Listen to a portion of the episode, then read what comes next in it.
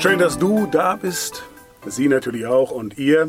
Schön, dass ihr euch Zeit nehmt für Gottes Wort. Nicht für mich, sondern für Gottes Wort. Ich versuche das natürlich immer so ein bisschen spannend und mit meinen Gedanken zu bereichern, aber es kann sein, dass Gott dir ganz andere Gedanken aufs Herz legt. Und das ist gut. Wichtig ist, dass wir uns Zeit nehmen für Gottes Wort, auch wenn das wie heute nur drei Verse sind. Und dann arbeitet Gottes Geist in uns. Sein Wort arbeitet in uns, in dir, eventuell ganz anders als in mir. Und das ist das Spannende. Du bleibst in Verbindung mit Gott und dadurch werden deine Wurzeln immer tiefer getrieben. Die wachsen immer tiefer, dann bist du bereit, auch manche Krise, manches dunkle Tal zu überstehen. Deswegen bereite dich vor, das ist Training. Gottes Glauben trainieren, lernen, erfahren, um dann auch Sturm und Regen auszuhalten. Dafür ist das gut. Deswegen schön, dass du da bist und an deinem Glauben arbeitest und trainierst. Heute, Freitag, 19.01., der alttestamentliche Vers, die Losung aus dem Buch Sprüche, immer klasse, Kapitel 30, der Vers 8. Dort steht, Gib mir weder Armut noch Reichtum, gib mir zu essen, so viel ich brauche. Erinnert mich an den Spruch, den wir in Deutschen, den ich schon öfters gehört habe, hast du viel Geld, ist nicht gut, hast du kein Geld, ist auch nicht gut, so die Mitte. Das ist genau das Richtige. Und darum bitte dieser Spruch. Armut ist nicht gut, wünscht er keinem. Reichtum führt manchmal auch dazu. Gestern das Thema Entscheidung, Mammon oder Jesus. Reichtum kann auch gefährlich sein und uns das Gefühl vermitteln, ich brauche Gott nicht und Jesus. Reichtum ist eine gefährliche Sache, wenn sie, wenn dieser Reichtum über Jesus steht, über Gott und die Gefahr ist ziemlich hoch, dass man denkt, ich kann mir mit Geld alles kaufen. Gesundheit, Frauen, Ehepartner, je nachdem wer das Geld hat. Und ich frage nicht nach Gott, bis dann der Tag kommt, wo ich merke, ich kann mir die Ewigkeit mit Geld nicht kaufen, sondern nur mit Jesus. Der Mensch, der schreibt, ist zufrieden mit Essen. Gib mir zu essen, so viel ich brauche.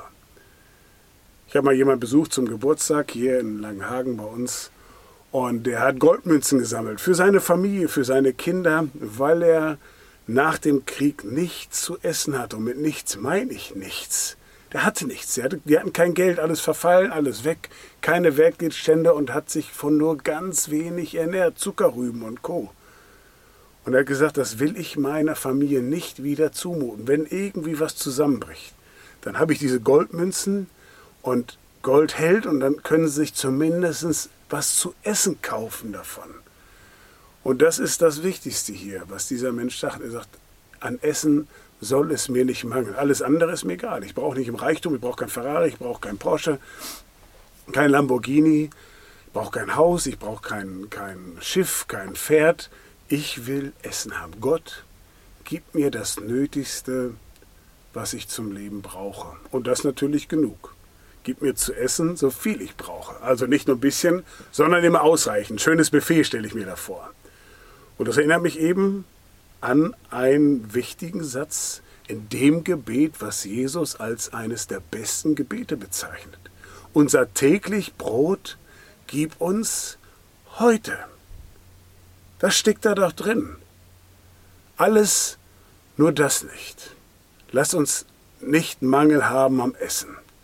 Davor habe ich Angst, davor habe ich Sorge, deswegen Gott, versorg mich. Und deswegen, wenn du zu essen hast, vergiss nicht zu danken von dem, der es dir schenkt. Ja, richtig. Am Ende ist es nämlich Gott, der uns alle schenkt, auch das Essen. Und deswegen, wenn du immer noch nicht betest vom Essen, ob laut oder leise, ob du singst, egal, vergiss es nicht, denn es ist nicht selbstverständlich. Dazu Paulus im ersten Timotheusbrief, Kapitel 6, die Verse 7 und 8. Dort steht, wir haben nichts in die Welt gebracht. Und darum können wir auch nichts hinausbringen. Wenn wir aber Nahrung und Kleidung haben, so wollen wir uns damit begnügen. Sei zufrieden, wenn du das Wichtigste im Leben hast. Und das heißt nicht übrigens, dass Christen am Minimallevel leben sollen aber sie sollen zufrieden sein und nicht immer nach mehr Ausschau halten. Mehr, mehr, mehr. Gott schenkt dir mehr. Und ich wette, das hat er schon. Vergiss nicht, dass Gott dir die Grundlagen gibt, Nahrung und Kleidung. Und das alleine ist schon Grund zum Danken. Denn ihr wisst es, im Krieg verliert man oft diese beiden Dinge, Nahrung und Kleidung. Man muss sie suchen, man hat sie nicht. Man vermisst erst dann etwas Selbstverständliches, wenn man es nicht mehr hat. Und deswegen ist es gut, in guten Zeiten, und in denen leben wir immer noch in Deutschland, dankbar zu sein was, für das, was eigentlich selbstverständlich ist. Fließend Wasser, Toilette im Haus, Müllabfuhr, Telefon, äh, Polizei, Feuerwehr, Dach über dem Kopf, die Möglichkeit, auch wenn ich wenig habe, Hilfe zu bekommen, finanziell oder auch eben äh, Klamotten oder Nahrung. Das ist nicht normal. Das ist Luxus. Aber sind wir dankbar dafür? Viele Menschen nicht. Aber wenn du Gott kennst, wenn du Jesus kennst, dann weißt du, an welche Adresse du deinen Dank richten kannst. Nämlich an Gott, deinem Schöpfer, der dir alles gibt und mehr. Gott will, dass wir gut leben.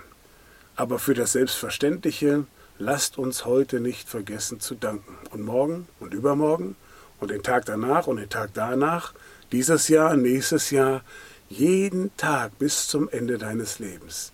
Sei dankbar für das, was eigentlich die Welt als selbstverständlich erachtet.